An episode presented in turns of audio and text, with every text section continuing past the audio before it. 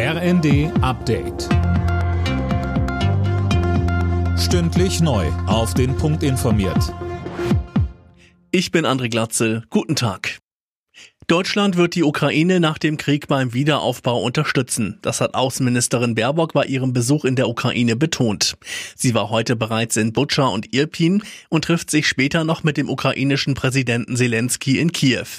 Zu einem möglichen EU-Beitritt der Ukraine sagte Baerbock. Wenn wir über den Kandidatenstatus sprechen, da bin ich zuversichtlich, dass die EU-Kommissionspräsidentin einen guten Weg finden wird, dass wir den Weg für die innere Vertiefung der Europäischen Union ebnen können und damit auch deutlich machen können, die Ukraine gehört zu der Europäischen Union.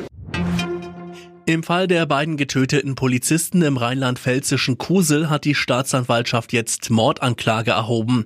Ein 38-Jähriger wird verdächtigt, die Beamten bei einer Verkehrskontrolle erschossen zu haben, um Wilderei zu vertuschen. Noch nie hat es so viele politisch motivierte Straftaten in Deutschland gegeben wie im vergangenen Jahr. Über 55.000 Fälle wurden registriert, so Innenministerin Faeser bei der Vorstellung ihres Jahresberichts. Ein Großteil der Taten wurde im Zusammenhang mit den Protesten gegen die Corona-Maßnahmen begangen, BKA-Präsident Münch. Das Rekordhoch der Fallzahlen ist ein Spiegel gesellschaftlicher und politischer Spannungen sowie zumindest in einigen Teilen der Bevölkerung bestehenden Radikalisierungstendenzen. Und diese Entwicklung, insbesondere vermehrte Angriffe gegen den Staat und seine Vertreter, gegen Amts- und Mandatsträger, auch gegen Polizisten und Medienvertreter, genauso wie die Anstiege fremdenfeindlicher und antisemitischer Straftaten müssen wir sehr ernst nehmen, denn sie stiften gesellschaftlichen Unfrieden.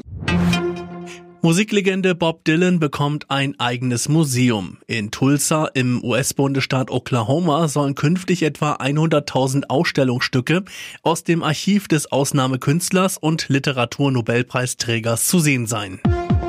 Alle Nachrichten auf rnd.de